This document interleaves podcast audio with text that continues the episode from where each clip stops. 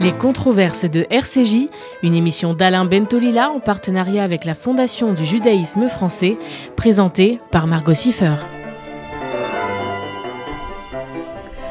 Bonjour à toutes, bonjour à tous, bienvenue dans les controverses de RCJ. Bonjour Alain Bentolila. Bonjour Margot, ravi de vous retrouver. Et moi également. Bonjour euh, Charles Pépin. Bonjour.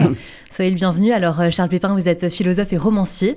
Vous avez euh, notamment publié chez Alary Édition un roman intitulé La joie, mais aussi une trilogie d'essais philosophiques, Les vertus de l'échec la confiance en soi et la rencontre.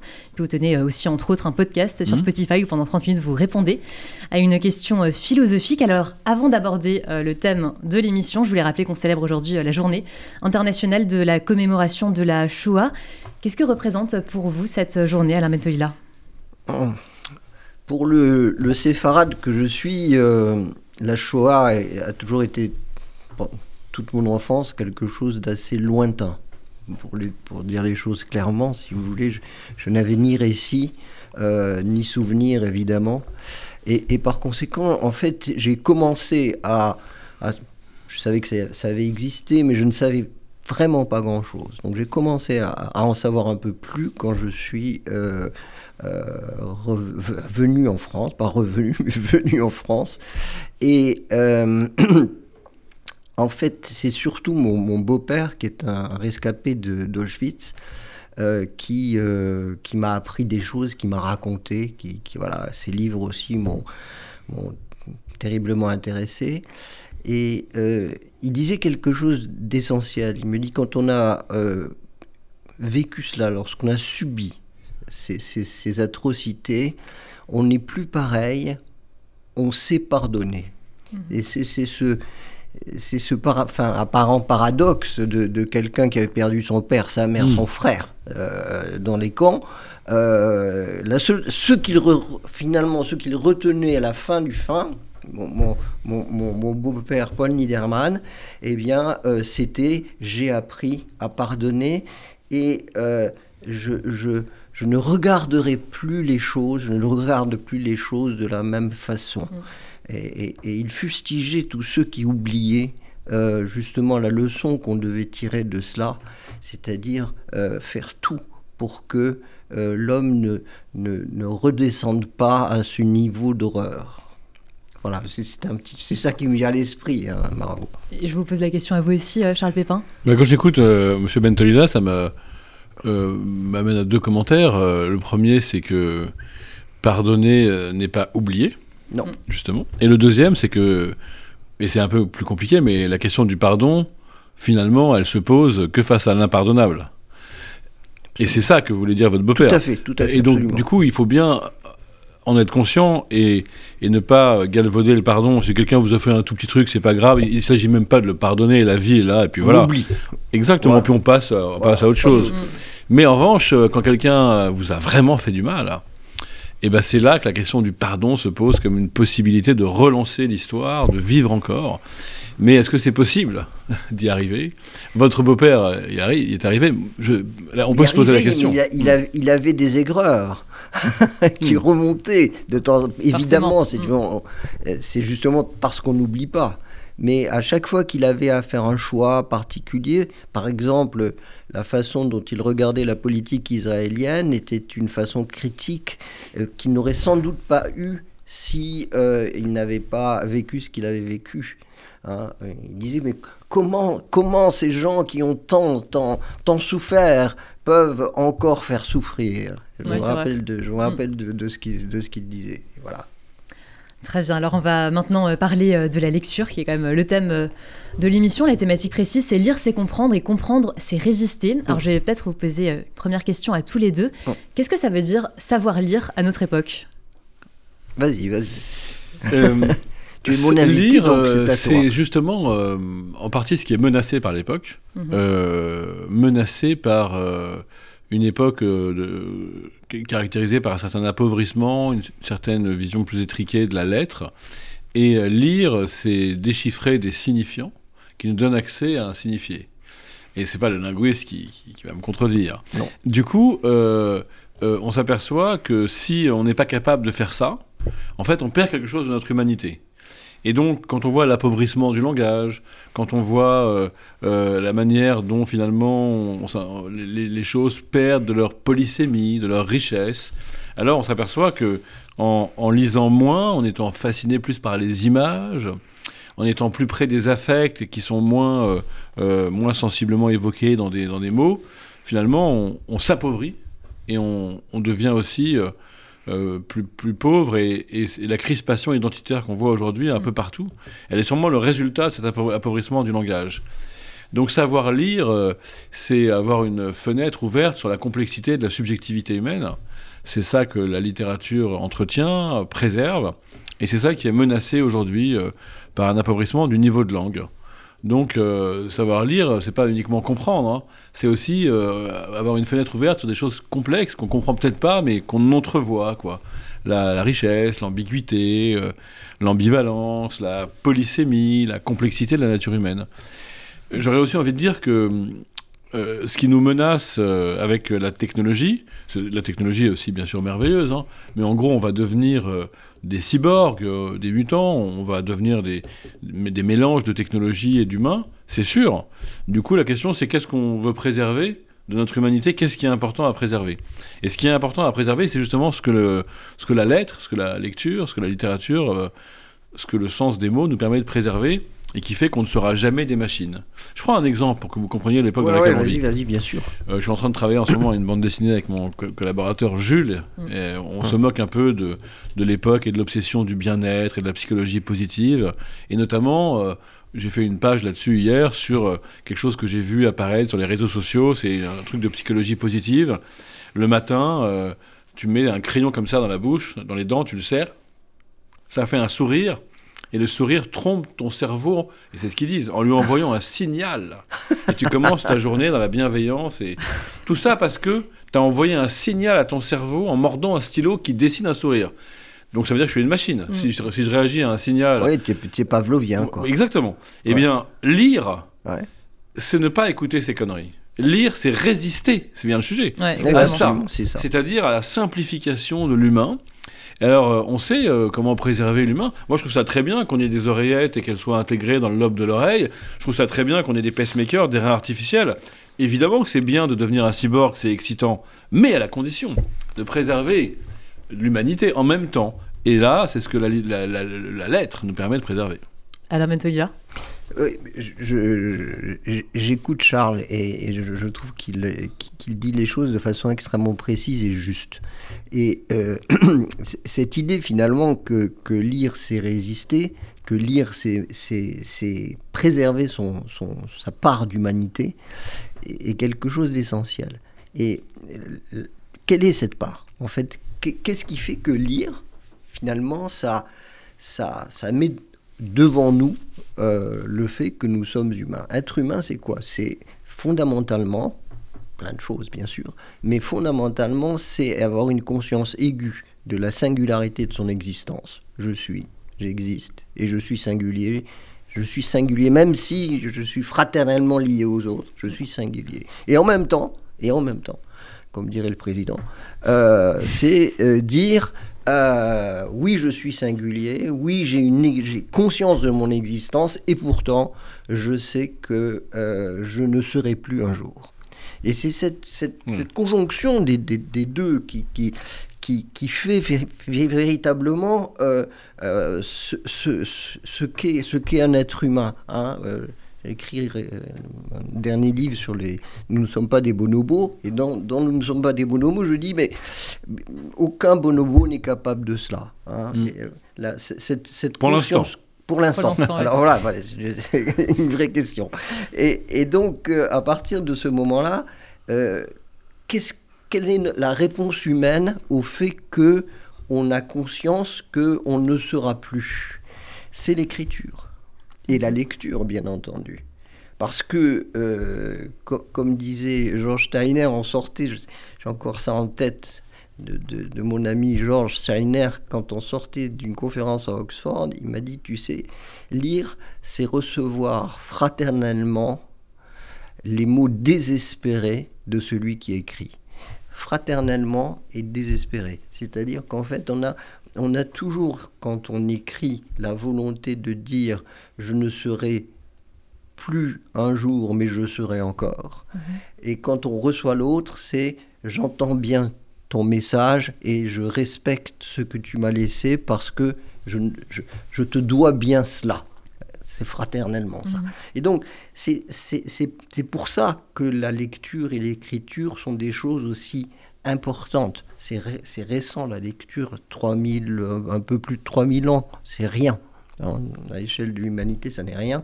Mais c'est un moment où, effectivement, et, je pense que si l'homme a euh, commencé à, mettre des signes sur des tablettes d'argile, c'est vraisemblablement non pas pour compter les moutons et les vaches, c'est parce qu'il avait peut-être confusément le besoin de passer les choses après, hmm. pour après. C'est aussi cette idée que, que, je, que je, crois et qu'il faut préserver, mhm. absolument.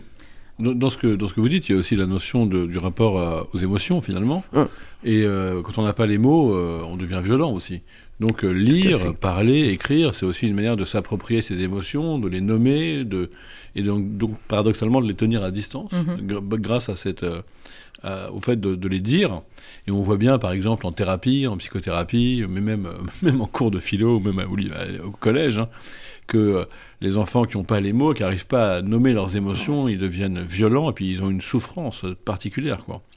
Alors justement, avant de devenir des lecteurs euh, résistants, il faut comprendre euh, ce qu'on lit. Et c'est comment ça se passe? Quelles sont les opérations qui permettent justement d'aller, on va dire, de la perception euh, visuelle à son identification et ensuite à sa compréhension? Parce que c'est comme ça qu'on démarre. Enfin, c'est par là qu'il faut. il faudra faire trois, émissions là-dessus. Hein. en résumé. Ah bah non, je vous laisse répondre. C'est vous le professeur de linguistique. Bon, alors, hmm. ce qu'il faut dire d'emblée, c'est que lire, c'est comprendre. Hmm. Ah, bon. Et même s'il y a bien d'autres choses, mais euh, lire, ça n'est pas faire du bruit. Et, nous vivons une époque à l'heure actuelle, hein, ces dernières années, a vu le retour en force de ceux qui disent il suffit de bien déchiffrer. Hein. c'est ce qu'on appelle l'affluence. Tu sais, l'affluence, mhm. c'est tout simplement être capable de faire des correspondances entre les graphèmes et les phonèmes, c'est-à-dire les lettres complexes ou simples et les sons, et puis de restituer le bruit qui euh, leur correspond. Et eh ben si, ils disent, et notamment euh, ceux des neurosciences, certains en tout cas, nous disent, il suffit d'être rapide et précis en déchiffrage pour que la compréhension vienne d'elle-même. Un peu comme l'onction divine qui tombe sur les épaules des, les épaules des, euh, des, mm. des élèves. C'est faux, archi faux, si les bons lecteurs sont toujours de, bons de très bons déchiffreurs. Les très bons déchiffreurs ne sont pas pour autant de bons lecteurs. Et par conséquent, euh, le défi de l'école aujourd'hui, c'est de mettre la compréhension au cœur même de tous les apprentissages. De tous les apprentissages, parce que euh, la, compréhension de l'oral et de l'écrit, hein, pas seulement de l'écrit, mais de l'oral mmh. et de l'écrit, c'est euh, l'enjeu majeur de, ces élèves à l'intérieur de l'école et évidemment ensuite à l'extérieur. Mais euh, cette question est, fondamentale. Hein. Il faut conduire les enfants vers la compréhension et ce dès l'école maternelle. C'est-à-dire qu'il ne faut pas se contenter d'une simple lecture à voix haute, qu'il faut directement aller vers le sens et la compréhension Il faut aller vers le sens, c'est-à-dire que, que, je dis souvent aux parents, euh, bon, vous, ils me disent, ah oui, mais nous, on lit beaucoup à nos enfants, etc. Je dis, très bien, formidable, il faut lire, etc. Mm. Mais ne vous contentez pas de lire euh, à vos enfants une histoire euh, en les mettant au lit, en priant pour qu'ils s'endorment le plus vite possible pour en être mm. débarrassés. Non, la lecture, ça éveille l'esprit. Hein, ça ne fait mm. pas dormir, ça éveille l'esprit. Et par conséquent, il faut se questionner avec l'enfant qui écoute sur euh, ce qu'il a retenu dans sa tête. Et on s'apercevra que c'est très singulier ce qu'il a retenu. Mhm. Hein, on viendra à ça peut-être tout à l'heure, mais la singularité des images mentales que chacun se fait est, absolument essentielle. Donc oui, bien sûr, euh, le, cœur même du, du, sujet à la maison et à l'école, c'est euh, d'apprendre à comprendre. C'est-à-dire aussi à parler, d'ailleurs. Ah, ça vaut pour l'oral comme pour l'écrit. Ça, ça va ensemble quand on ne comprend pas vraiment les textes, on se fait pas comprendre précisément. Ce qui est intéressant à rappeler, c'est qu'on s'est trompé euh, dans la philosophie occidentale pendant l'essentiel de, l'histoire, hein, en pensant qu'il y avait une pensée, et puis après un langage qui était là pour dire la pensée qui préexiste. Mm. En fait, c'est faux. Dans, on sait maintenant grâce aux neurosciences, enfin vous allez me, me dire si, si, je me trompe, mais je crois que l'ère du langage c'est la même que l'ère de la pensée. En tout cas, on n'a pas isolé une pensée qui serait dissociée des mots. Alors certains philosophes l'avaient déjà deviné, comme euh, Hegel qui dit c'est dans le mot que la pensée fait sens, ou Rousseau il faut parler pour avoir des idées générales. Mais au fond ils sont une minorité et ils se sont opposés à un présupposé qu'on pourrait dire rationaliste ou idéaliste euh, platonicien, quoi, qui est que nous aurions d'abord des pensées pures et puis après elles seraient mises en mots. Et à mon avis, pour valoriser et, la lecture... Et un peu, et un peu sali. Oui, un peu galvaudé, un peu galvaudé parce que voilà, hein, toute, la, toute, la philosophie, euh, enfin Socrate et Platon, enfin avaient une, une, idée assez assez euh, euh, inquiétante aujourd'hui de, de mm. l'écriture et de la lecture. Hein, c'était. Et ce qui est beau, c'est que on a Hegel qui réagit à ça en disant voilà, on n'arrête pas de sacraliser l'ineffable. Mm. Donc l'ineffable, l'indicible, on n'arrive pas à le dire parce que c'est tellement pur comme pensée que si on le disait, on le salirait, on le galvauderait, comme vous avez dit. Et lui, il dit non. Euh, c'est un texte magique de Hegel. Non, l'ineffable, c'est juste de la pensée obscure. Et quand ça va devenir clair, ça va trouver les mots. Autrement dit, c'est peut-être qu'avant les mots, il y a des intuitions vagues, mhm. d'accord, mais c'est pas des belles pensées. Et c'est dans le mot que la pensée fait sens. Donc il faut parler pour penser, en fait. Exactement. Et il faut lire pour penser. Absolument d'accord. il est clair que c'est les, les, mots qui portent la pensée euh, au, niveau de, de, des unités significatives, c'est-à-dire les mots eux-mêmes qui mm. ont une signification particulière au sein d'un lexique structuré. Et puis, j'allais dire surtout, bon, avec exagération, la syntaxe, c'est-à-dire la mise en mots. Hein, la mise en mots de la pensée, c'est quand même la syntaxe. Hein, cette, euh, moi, je disais souvent à mes étudiants, euh, vous savez, euh, la, syntaxe, c'est ce qui a fait des hommes des créateurs et non pas des créatures. C'est-à-dire, en fait, un créateur, ça veut dire quoi? Ça veut dire que je, peux, je suis capable de dire que le chou a mangé la chèvre. Mhm. Bon, alors après, voilà, hmm. Vous me regardez, vous dites, ah, il a pas mal dormi cette nuit. Euh. non, non, je peux le dire. Même contre le monde, contre mes yeux, contre l'évidence. Et en fait, euh, voilà, contre l'évidence, en fait. Je hmm. dis, le chou a mangé la chèvre parce que la, la, grammaire française, pour le coup, la syntaxe est générale, la grammaire, c'est la grammaire d'une langue. La grammaire française me dit, si tu mets euh, un mot avant un verbe, à ce moment-là, ce mot prend fonction d'agent. Mhm. Il joue le rôle d'agent.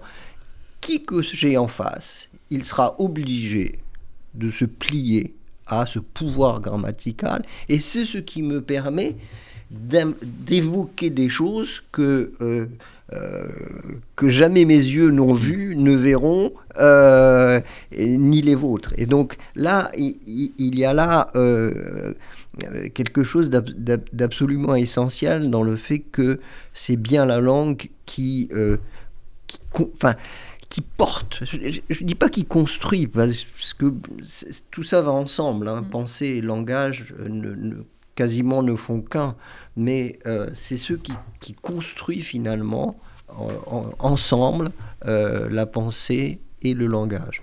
Et bon, c'est Là-dessus, je suis absolument d'accord avec Charles, c'est clair. Il y a un mot important que vous avez dit aussi tout à l'heure euh, en faisant un produit d'appel pour la suite, c'est le mot singularité. Hum. Et c'est aussi ça votre question. Euh, pourquoi lire ben, Pour se rapprocher de sa singularité et exprimer quelque chose de singulier. Et on s'aperçoit que euh, quand on s'exprime mal, quand on lit pas beaucoup, en fait, on, on, pense avec des lieux communs plus facilement. Mhm. Et on prend comme ça des, des idées valises et on n'arrive pas à avoir une pensée singulière. Donc en fait, euh, ce dont on souffre aujourd'hui beaucoup, euh, c'est de ne pas réussir à exprimer sa singularité parce qu'on manque de mots pour ça, parce qu'on manque de lecture. Et puis aussi, lire, c'est s'ouvrir à des parts de soi qu'on ne connaissait pas. Mm. Et qui vont enrichir cette singularité. Je peux prendre un exemple, si on, a le temps, un exemple que je, que je raconte euh, dans mon dernier livre, euh, dans mon livre qui, s'appelle La rencontre, euh, et j'explique aussi la rencontre, parfois c'est la rencontre de certains textes, mais que la rencontre de certains textes nous ouvre à des parts de nous-mêmes insoupçonnées, et qui après vont nous enrichir. Et je prends l'exemple de ma lecture d'un livre d'Emmanuel Carrère, Le Royaume, où je me suis rendu compte, donc euh, Emmanuel Carrère raconte une crise, sa crise mystique, il ne croyait pas en Dieu, et puis soudain, euh, il, un peu, un peu, un peu, il rencontre la vie de Jésus, et puis pendant plusieurs années, il est très croyant, euh, très chrétien, et puis après, cette parenthèse se referme, comme elle est arrivée, et il raconte tout ça dans un livre assez merveilleux, Le Royaume, qui est une enquête d'écrivain sur la vie de Jésus. Il se trouve que moi, je suis a priori plutôt pas très croyant, pas très euh, intéressé par tout ça, plutôt euh, intéressé par le soleil, la terre, les choses concrètes. plutôt Camus, quoi, on va dire, que, que, Saint-Paul. Mais bon, il se trouve que dans mon, enfance, moi je suis un enfant d'une double culture. Ma mère est juive d'Algérie, d'Oran, et mon père catholique. Mhm. Et il se trouve que, mes parents m'ont proposé de. Proposé, m'ont demandé de choisir ma religion quand j'avais 7 ans et que j'ai choisi la religion, euh, entre guillemets, hein, catholique, et je me suis retrouvé dans une école privée catholique, et j'ai eu des cours de caté, et j'avais complètement oublié que j'avais été très sensible à la beauté des textes religieux, au chant, à quelque chose de poétique et de littéraire. Et puis c'était complètement parti, et puis depuis, depuis que j'ai 10-11 ans, j'ai la conscience d'être athée, etc. Mais en lisant ce livre, il s'est passé un truc j'ai retrouvé une part euh, un peu croyante ou spirituelle ou mystique. Il y a une remise en question à peu près euh, bah, Quand même pas. C'est plus subtil qu'une remise en question. C'est l'ouverture euh, d'une part de moi qui était refermée mhm. et parmi plein de parts. Et ça, c'est grâce à la lecture, c'est grâce à un livre. Et après, ça a duré quelques temps, cette parenthèse, pour moi aussi, comme pour Emmanuel Carrère, c'est refermé, mais je me suis enrichi un peu. Si bien qu'après, quand, quand je rencontre quelqu'un qui me dit qu'il croit en Dieu, je le regarde différemment. Je suis plus curieux que moqueur. Avant, j'étais moqueur, j'étais très freudien, je voyais la foi comme une régression infantile, etc. Et eh ben, tout ça, c'est un livre. Et on prend, prendre l'exemple inverse. Il y a des gens qui sont très croyants, très, et puis ils lisent L'étranger de Camus et ils deviennent sensuels, ils pensent qu'il n'y a plus rien que le soleil et le sable.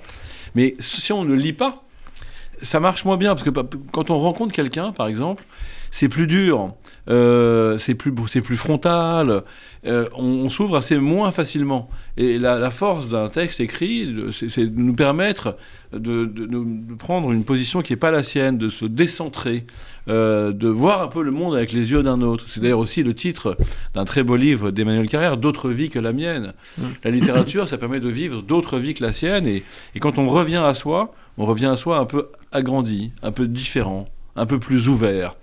C'est très difficile d'arriver à ça sans lire, oui. C'est pour ça qu'il faut aider les jeunes à, lire. Mais, c'est très exactement la, question centrale, qui, est, qui est cette question de, de pourquoi la lecture. Mm.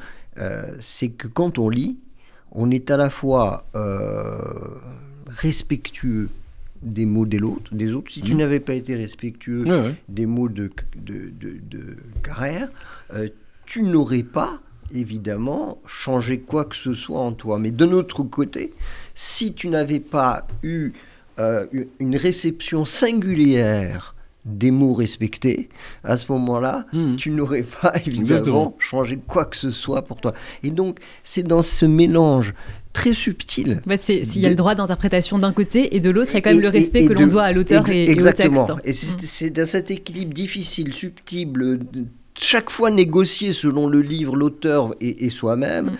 que l'on va arriver à... Et, c'est pourquoi c'est une école, la lecture, c'est une école de l'éthique. Hein. c'est, Lire, c'est euh, accepter euh, le l'autre, son rythme, son rythme, ses mots. Hein, c'est quelqu'un qui a choisi des mots, qui les a organisés d'une certaine façon. Et Dieu sait que pour des, des, gens qui écrivent euh, comme, comme Charles, mm. euh, il sait ce que c'est que de choisir un mot. Et c'est pour ça, que ça prend plein de temps. c'est pour ça que c'est important aussi la littérature, même comme vous l'avez très bien dit d'un point de vue mm. éthique ou existentiel. Mm. Mais si tout le monde écrit pareil, ça n'a pas d'intérêt. C'est pour ça que euh, d'un côté, on peut se dire euh, toute lecture est bonne, et donc si des gens lisent euh, des, livres pas très littéraires, bah, c'est quand même de la lecture, et c'est vrai. Mm. Mais d'un autre côté, il faut quand même rappeler qu'un écrivain, c'est un style, c'est un rythme, c'est une voix. et que quelqu'un qui écrit sujet, verbe, complément de façon descriptive et efficace tout le temps, c'est pas ça qui va enrichir l'âme humaine non plus. Donc moi, en tant que prof, euh, plus de 20 ans au lycée, en tant que parent, en tant que citoyen, je voudrais quand même euh, n'être pas trop indulgent avec la mauvaise littérature parce que elle, elle, c'est mieux que rien, mais c'est pas vraiment ça qui nourrit une âme Ça peut être complémentaire quand même? Oui, tout à fait. Euh, mm. ça peut être un, début, quoi. Ça peut être un point de passage, ça peut être une détente, très bien. Sur la plage, on lit, voilà, d'accord, un feel good book mal écrit, euh, très bien, j'ai rien contre. Le problème, c'est que il faut bien à un moment rappeler le niveau d'exigence, quoi. C'est que ça fait du bien, en fait, à tout le monde, l'exigence. Et j'ai souvent vécu ça en tant que prof, même dans, des endroits difficiles, des endroits où pas du tout, où il n'y a pas d'élite, hein. En fait, souvent on croit, on dit oui, mais euh, on va pas proposer à des, à des, jeunes ou à des gens des choses trop dures en pensant que c'est pas qu'ils n'ont pas le niveau, mm. ils n'ont pas le niveau de langue justement. Et en fait, on s'aperçoit, et je suis sûr que vous allez me confirmer, que si on le fait, bah, peut-être peut-être en face les jeunes ne comprennent pas tout, mais ils comprennent plein de choses. Mais si on ne le fait pas, ils comprennent rien. Et on s'aperçoit que les gens sont davantage capables qu'on ne le croit de recevoir quelque chose de littéralement, littérairement un peu, un peu élaboré ou un peu complexe. Il suffit d'essayer en fait. Et ensuite de les faire moi, moi, ça m'est arrivé. Euh, j'étais titulaire d'une zone de remplacement en Seine-Saint-Denis, ou alors quand j'étais à Cambrai dans le nord de la France. J'avais franchement des élèves qui venaient de familles dans lesquelles il n'y avait pas de livres, pour être clair. Mm. Et eh ben moi, je leur ai fait lire L'étranger de Camus, par exemple, aucun problème. Euh, la conférence des oiseaux. Tu leur lisais ou ils les lisaient? Non, non, non. D'abord, je leur lisais en cours pour faire naître l'envie, montrer que c'est beau, que c'est accessible. Et puis après, je leur offrais le livre. Mmh. La conférence des oiseaux de Carrère, par exemple, ça marche très bien. de la poésie, ça marche très bien. Est-ce qu'ils reformulaient à l'oral ensuite Mais très bien, ils en parlaient très bien. c'est juste qu'en fait, nous, les êtres humains, on a, on a un rapport euh, à la lettre comme ça particulier. On est capable de ça. Tout, le monde. Donc, euh, on est un peu on est un peu responsable quand on, quand on rabaisse le niveau en pensant que, en inventant le fait que l'interlocuteur ne pourrait pas recevoir Baudelaire. De ce point de vue-là, je tiens à dire une chose importante de cette émission, c'est qu'il y a beaucoup de rappeurs qui font du bien à la langue française et qui apportent un travail sur le texte et sur les sonorités, sur les allitérations, sur les assonances à cette jeunesse. Et c'est incroyable. Euh, quand vous écoutez Orelsan, vous écoutez Necfeu, ou même à l'époque Booba, euh, il faut bien comprendre que là, là, il y a, y, a, y, a, y a, de la littérature, quoi. Il y a des résonances. Et c'est très intéressant de voir des jeunes qui, en fait, ne lisent pas de livres, mais qui, grâce au rap, se retrouvent à travailler leur texte, à travailler des mots. Et donc, voilà, tout n'est pas perdu. Ce sera intéressant de les étudier à l'école. mais c'est pas loin de la littérature orale, euh, c'est clair. Mm. Euh, des civilisations se sont passées d'écrits mais ils ont euh, développé une littérature orale euh, euh, particulièrement riche et, importante. Mm. C'est l'ambition en fait. Enfin, tout la différence, c'est l'ambition. Entre t'es où, tu fais quoi hein, Et un, texte, un, texte de rap riche et, fort, et, et Baudelaire, et, etc. etc il y a quand même une frontière à un moment donné. Moi, je pense qu'il y a une frontière. Il y a un moment donné où on franchit ou pas. C'est-à-dire, ou bien on reste sur euh, euh, euh, qu'est-ce que tu penses de truc et hmm. la réponse c'est un con ou c'est super ou voilà ce genre de d'affaires où finalement c'est toujours l'opinion hmm. tranchée qui va être lancée. Ça, c'est à mon sens, c'est enfermant plutôt qu'une ouverture. Et, je suis d'accord pour, pour être euh, clair là-dessus, c'est-à-dire, euh, moi, je, je, ne, je ne pense pas que les, euh, la banalité des SMS œuvre en quoi que ce soit pour la capacité de dire sa pensée avec mmh. précision, ambition élégance, éventuellement, étonnement, etc. Mhm. Euh, c'est pas vrai. C'est pas vrai. On est là dans quelque chose de retréci. On est là dans quelque chose de euh, qui, qui, qui ne nous sépare pas vraiment de, d'autres espèces, alors que euh, justement, ce qui fait notre humanité, c'est cette capacité d'aller loin de ce tu disais tout à l'heure, en fait, euh, penser langage, même combat, oui, euh, à penser faible, langage faible, à langage faible, hmm. pensée faible. La défaite du langage, c'est la défaite de la pensée. Le caractère exsangue du vocabulaire est, une, promesse de ne pas être capable de, de, porter sa pensée vers, vers les autres aussi loin qu'ils soient. Mm toutes ces questions-là sont euh, dans le titre même de l'émission, c'est-à-dire euh, lire ou parler. Hein. Hmm. On aurait dû mettre aussi parler. Euh, lire ou parler, c'est un acte effectif de résistance. Et c'est aussi une résistance à une stricte logique de communication.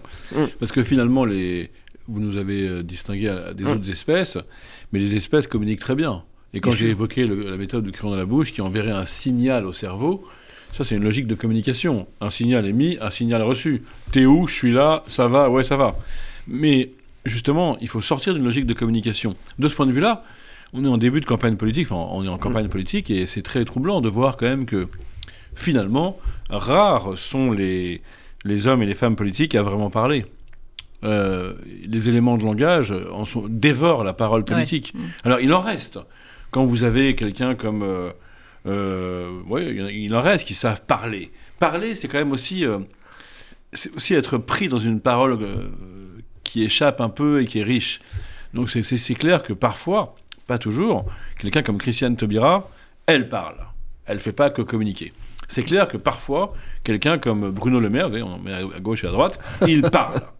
C'est clair que parfois, Jean-Luc Mélenchon, il parle. Voilà. Mhm. mais, la, mais la plupart, les autres, ils ne parlent plus ils communiquent mm. et ils annonnent des éléments de langage pour euh, qu'un signal soit reçu, qu'un contenu soit passe d'un émetteur à un récepteur.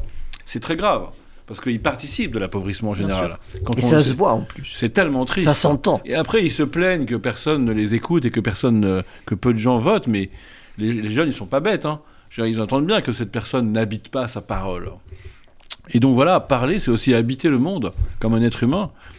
Et pour ça, il faut accepter aussi parfois que ce soit pas clair, mais que ce soit riche, complexe, euh, qu'il y ait une profondeur, que ça résonne. Euh, et donc moi, ça me fait souffrir quand, quand je vois, euh, alors je citerai pas de nom, ça se fait pas, mais quand, quand je vois certains, certains représentants du personnel politique arriver au JT ou ailleurs ou sur BFM et, ne même pas savoir parler, hein, on a envie de leur dire, mais ça sert à rien d'être là. Hein. D'ailleurs, il y a quand même une baisse du niveau aussi de la classe politique que j'ai observé en étant prof à Sciences Po pendant mm. des années. Au début, euh, il y a 10-15 ans, euh, euh, à Sciences Po, il y a 22 élèves par classe. Mm. Il y avait clairement c'était gros, c'était évident. il y a 15 ans, les, les, 4, les 3, 4, on voit bien dans une classe, il y a 3-4 meilleurs toujours. Quoi. Il y a une tête de classe. À l'époque, cette élite, elle se destinait à la politique. Aujourd'hui, c'est plus le cas. Cette élite, elle se destine à l'humanitaire, à la finance, à la vie associative, mais à la politique, ils n'ont même plus envie d'y aller. Pourquoi? Bah, Une des raisons, c'est que ces hommes politiques parlent mal. Voilà, ils parlent mal. Et comme l'a dit le professeur Mentolila, mal parler, c'est mal penser. C'est vrai, c'est tout à fait juste. Euh, ce langage politique est, un, et, c'est appauvri d'une façon absolument extraordinaire. tu, tu, parlais de Le Maire tout à l'heure ou de Mélenchon. Euh, bon, ce sont aussi des gens qui, qui écrivent d'ailleurs. J'allais, voilà, qui écrivent. on dirait entre mm. guillemets, ils parlent comme un livre. mais mais c'est bien de parler comme bah un livre. C'est bien parce que parler comme un livre, ça veut dire faire attention à ce qu'on dit, euh, expliquer tranquillement, mhm. euh, raconter. Qui, qui sait aujourd'hui raconter? Sinon, hier, ouais, moi j'étais à truc et j'ai vu une bonne une, dame ou une bonne femme, si on veut faire un peu, plus, plus peuple, euh, qui sortait de, de, de, euh, de, chez elle et qui s'est fait voler son sac. C'est quand même incroyable que. Ça, c'est le récit politique.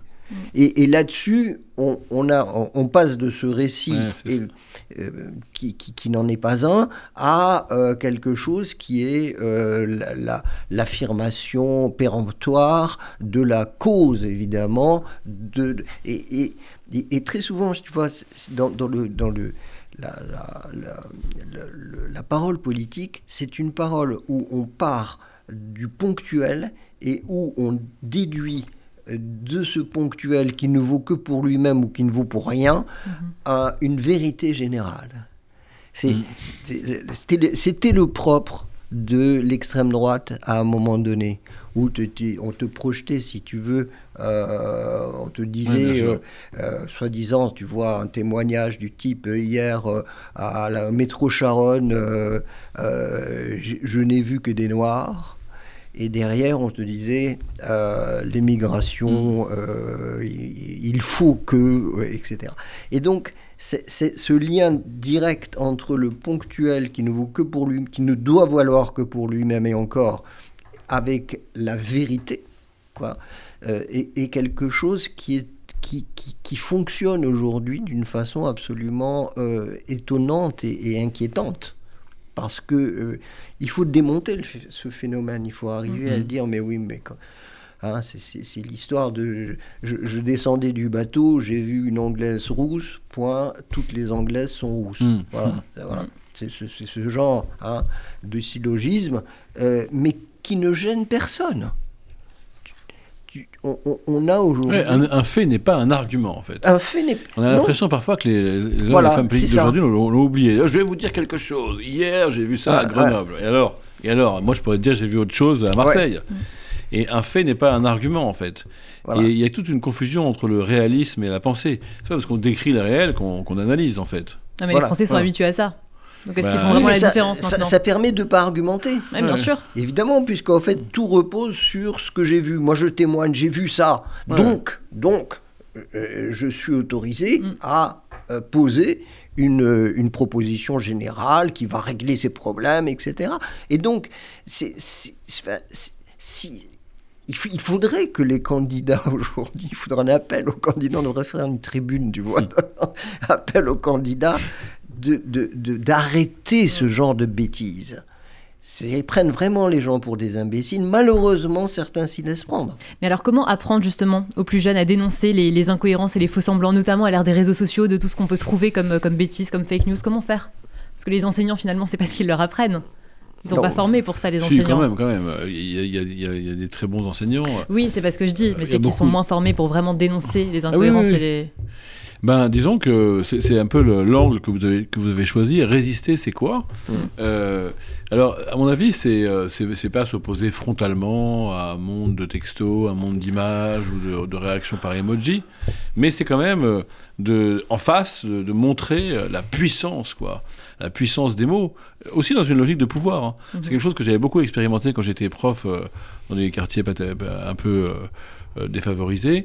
Euh, bon, c'était un peu démagogique, je le reconnais, mais c'est une démagogie assez saine. De dire, tu sais, en fait, si tu veux pas te faire écraser, si tu veux, si tu veux pas te faire balayer socialement, si tu veux pas être déterminé complètement par le lieu où tu es né, une façon de prendre le pouvoir, c'est de savoir parler.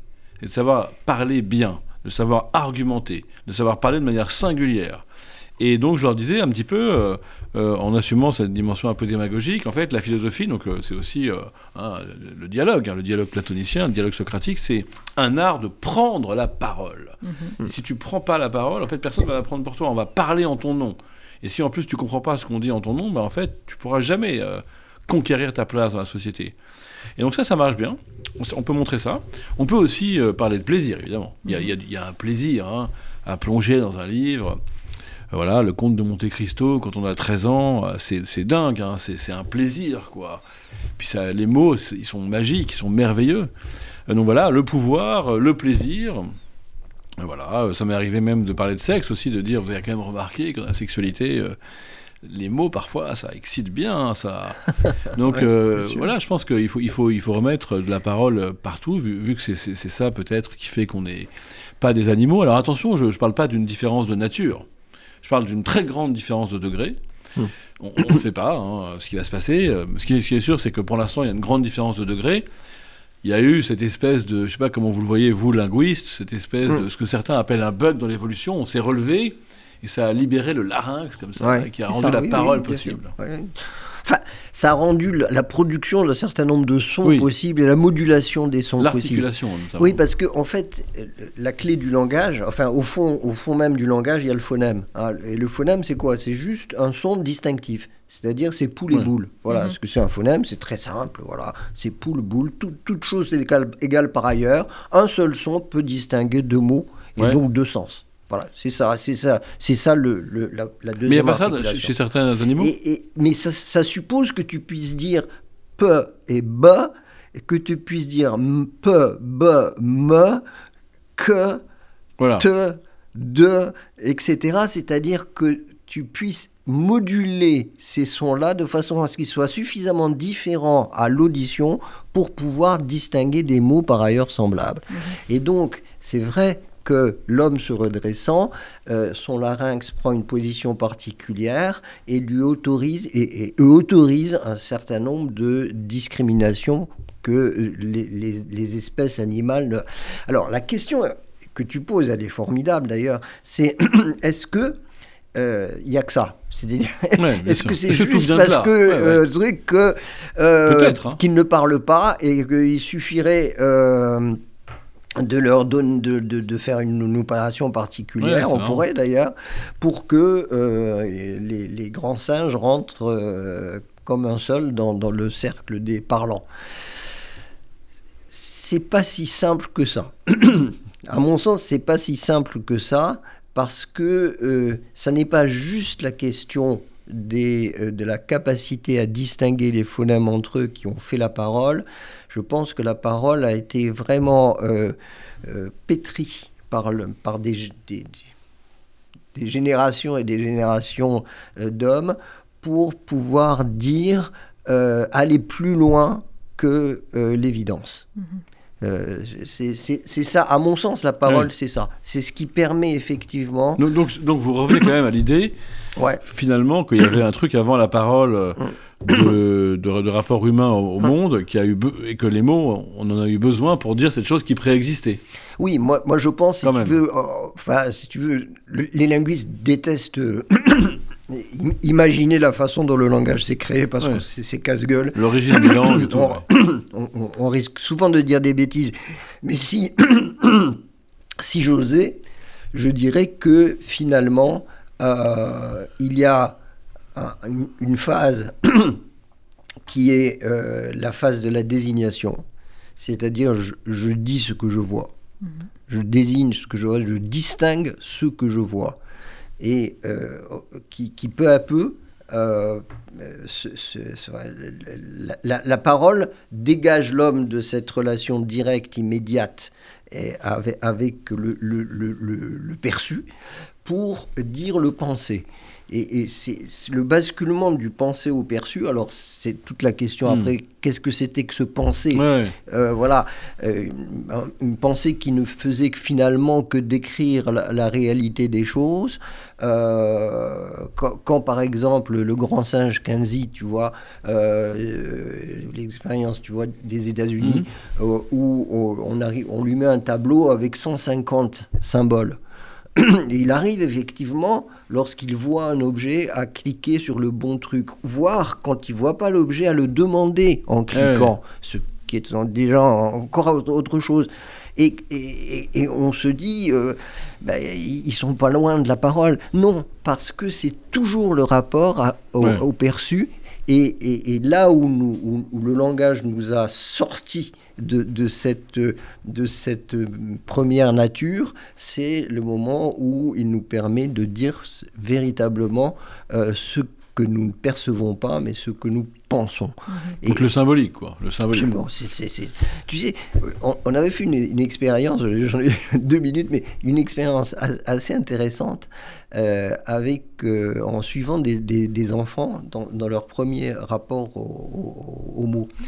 Et euh, je me rappelle d'une des expériences qu'on faisait avec Gors, là, au, à, la salle pétrière, et où en fait, on avait une petite fille, elle avait un, ours, un petit ours en peluche.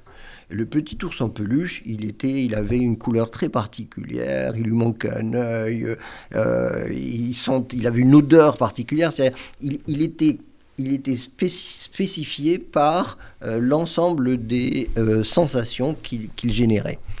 Et donc, elle l'appelait nous. Pas question d'appeler un autre objet quelconque, aussi proche soit-il, de l'appeler nous.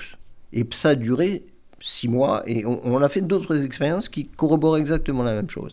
Sa sœur a un ours en mhm. peluche, un peu plus grand, différent, pas la même couleur que ça, jamais nous. Hmm. Et puis elle avance comme ça. Et elle franchit un pas, elle dit nous pour l'ours de sa sœur, un beau jour. Et puis ensuite, elle avance et elle dit nous pour euh, l'ours qu'elle voit dans l'imagier.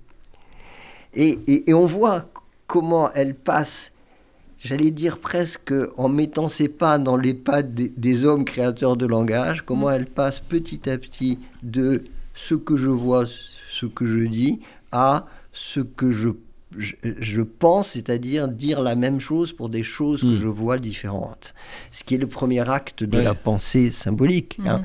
C'est-à-dire qu'en fait, euh, c'est sûr qu'entre l'ours que je vois sur l'imagier et, le petit ours que je touche, que je sens, etc., il n'y a pas grand-chose de commun. Et pourtant, hmm. elle, va les appeler de façon euh, euh, pareille et elle finira par dire cet homme est, est, vraiment un ours. oui. Ce qui et, et, c'est cette, cette, cette, évolution des choses qui, qui explique comment finalement, euh, en dehors de, la position du larynx, etc., comment euh, nous, euh, les hommes et les femmes, conquièrent, conquièrent, la pensée et le langage. Ça me rappelle un débat en philosophie sur l'origine des langues, du langage, avec d'un côté ceux qui disent c'est le besoin c'est la, peur du danger qui nous a obligés à prévenir les autres. Et puis Rousseau qui dit, alors je crois que aucun linguiste n'a confirmé l'intuition de Rousseau, mais c'est que c'est parce que nous avions en nous l'amour et la haine qu'il a fallu trouver les mots pour le dire. Absolument. Les passions, Moi, je non suis pas du les besoins. Côté de Rousseau, ah oui, ah, oui, bien sûr, absolument. Je suis plutôt du côté de Rousseau. Ça, ça me semble. C'est vrai que on, c'est une question.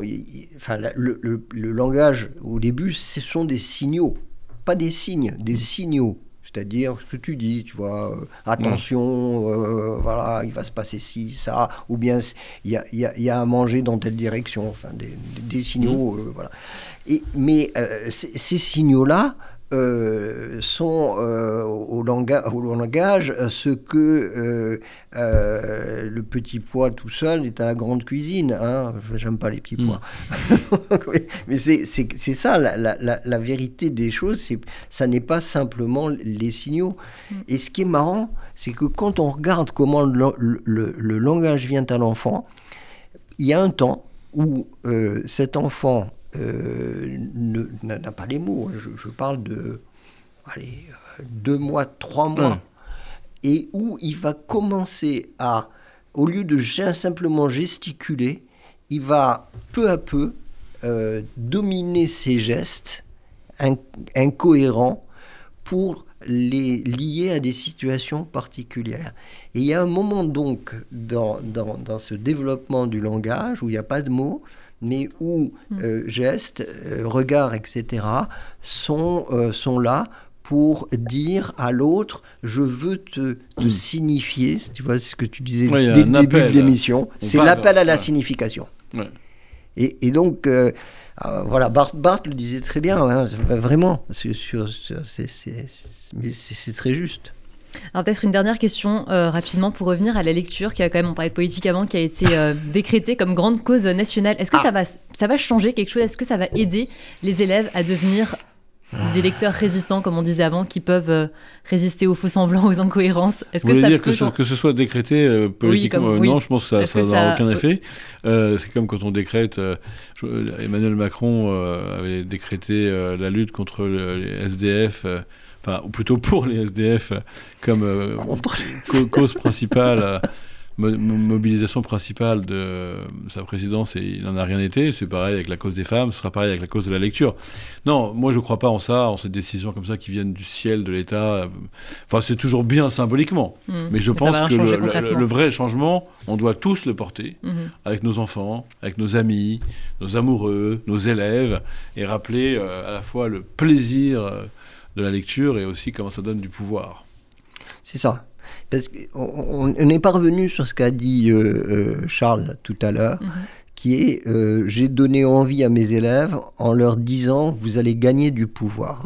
C'est un mot, c'est quelque chose d'essentiel. Et non pas le pouvoir de faire du mal, non pas le pouvoir de manipuler, le pouvoir d'être. C'est ça la, la, la, vraie question. Mais si on ne dit pas, si, si, on ne montre pas, si on ne prouve pas, mhm aux élèves qu'ils ont, qu'il y a un retour sur investissement. C'est-à-dire qu'on leur demande un effort. Hein. Lire, c'est quand même, euh, bon, il faut y mm. aller, il faut se dépasser soi-même, c'est pas, c'est pas toujours simple, il faut apprendre de nouveaux mots, etc. Si on ne leur dit pas, tu vas être plus fort, plus grand dans ta tête, mm. euh, on te verra mieux, on te distinguera mieux. À ce moment-là, effectivement, euh, pourquoi lire? Et, ils diront, mais pourquoi est-ce qu'il faut que j'apprenne à lire aujourd'hui alors qu'il y a les SMS, les trucs, les machins C'est l'argument, euh, Charles l'a donné tout à l'heure, c'est ça le plaisir, comme tu l'as dit, le plaisir, mais aussi le pouvoir. Et puis ressentir bien, mieux comprendre ce que tu ressens, mieux exprimer ce que tu ressens, mieux agir aussi, parce que quand tu parles, que tu rencontres des gens, tu agis. Et finalement, euh, j'aurais presque envie de dire, euh, assumer ta singularité, t'exprimer davantage, évidemment. Lire, c'est s'exprimer. Absolument. Et je, rappelle aussi ce que tu as dit tout à l'heure, on est passé un peu vite là-dessus, c'est aussi ne pas ne, euh, laisser une trace pacifique dans l'intelligence d'un autre mhm. au lieu de laisser des, des, des, douleurs sur le corps mhm. d'un autre parce que on n'a pas autre chose à proposer. Et mhm. donc c'est vrai que la relation entre la capacité de parole et d'écriture et euh, le passage à l'acte violent immédiat euh, est, quelque chose qui me paraît aujourd'hui assez évident. Merci beaucoup à tous les deux. C'est la fin de ces controverses. Merci Charles Pépin d'avoir passé cette heure avec nous. Je rappelle, vous êtes philosophe et romancier. Vous avez notamment publié La Rencontre chez Alary Édition et vous tenez aussi un podcast sur Spotify, une philosophie pratique que je conseille à nos auditeurs. Merci à vous. Alain Bentolila, on vous retrouve le mois prochain sur RCJ. toujours un plaisir. Merci, beaucoup, À bientôt. À bientôt. Vous pouvez retrouver euh, cette émission sur RCJ, sur YouTube, sur nos réseaux sociaux. Et tout de suite, c'est le journal présenté par Rudy Saada. Très bonne journée à vous.